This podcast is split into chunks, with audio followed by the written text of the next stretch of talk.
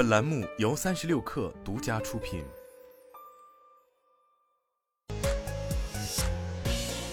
网络新商业领域全天最热消息，欢迎收听快讯不联播，我是金盛。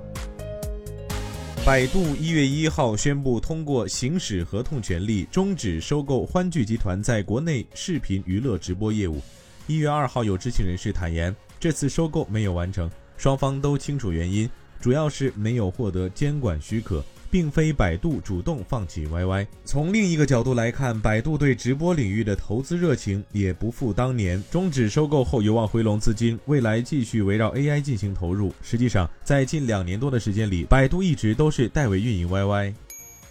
网易游戏宣布，全线产品将在防沉迷系统基础之上，全面增设未成年人模式，将为用户提供一键内容屏蔽、网易家长关爱平台管理。防网络欺凌等防护功能选项，目前三十四款首批试点产品已完成未成年人模式部署。记者从山东港口青岛港了解到，一月一号十六时十分，在山东港口青岛港自动化码头三期作业现场，新泉州轮桥吊平均单机作业效率达到每小时六十点二次燃箱，山东港口青岛港自动化码头第十次刷新装卸效率世界纪录。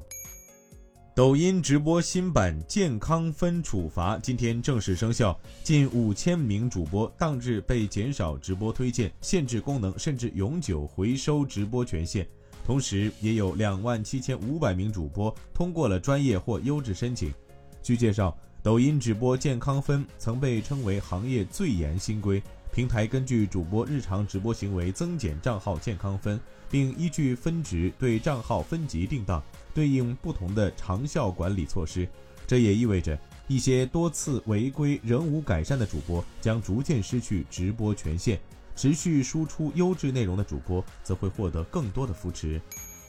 韩国反垄断监管机构周三宣布，已决定对该国最大游戏开发商 Nexon 处以一百一十六亿韩元（约合八百八十五万美元）的罚款，原因是该公司涉嫌在游戏内道具方面对用户进行欺诈商业活动。据调查，从二零一零年到二零二一年，Nexon 曾多次调整《冒险岛》《泡泡斗士》等热门游戏的随机道具概率，使用户处于不利地位，但并未告知用户。违反了电子商务消费者保护法，这是迄今为止韩国公平交易委员会对违反该法案的企业征收的最大金额的罚款。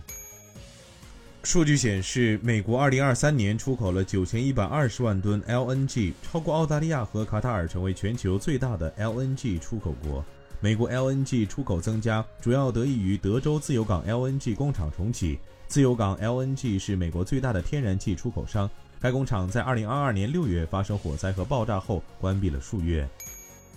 据媒体报道，近日荷兰光刻机巨头阿斯麦公司发布公告称，2023年两个型号 DUV 深紫外光刻机已获准的出口许可证突然遭到撤销。不过，中国大陆客户预付购买 DUV 光刻机所积压订单基本都已完成交付。以上就是今天的全部内容，咱们明天见。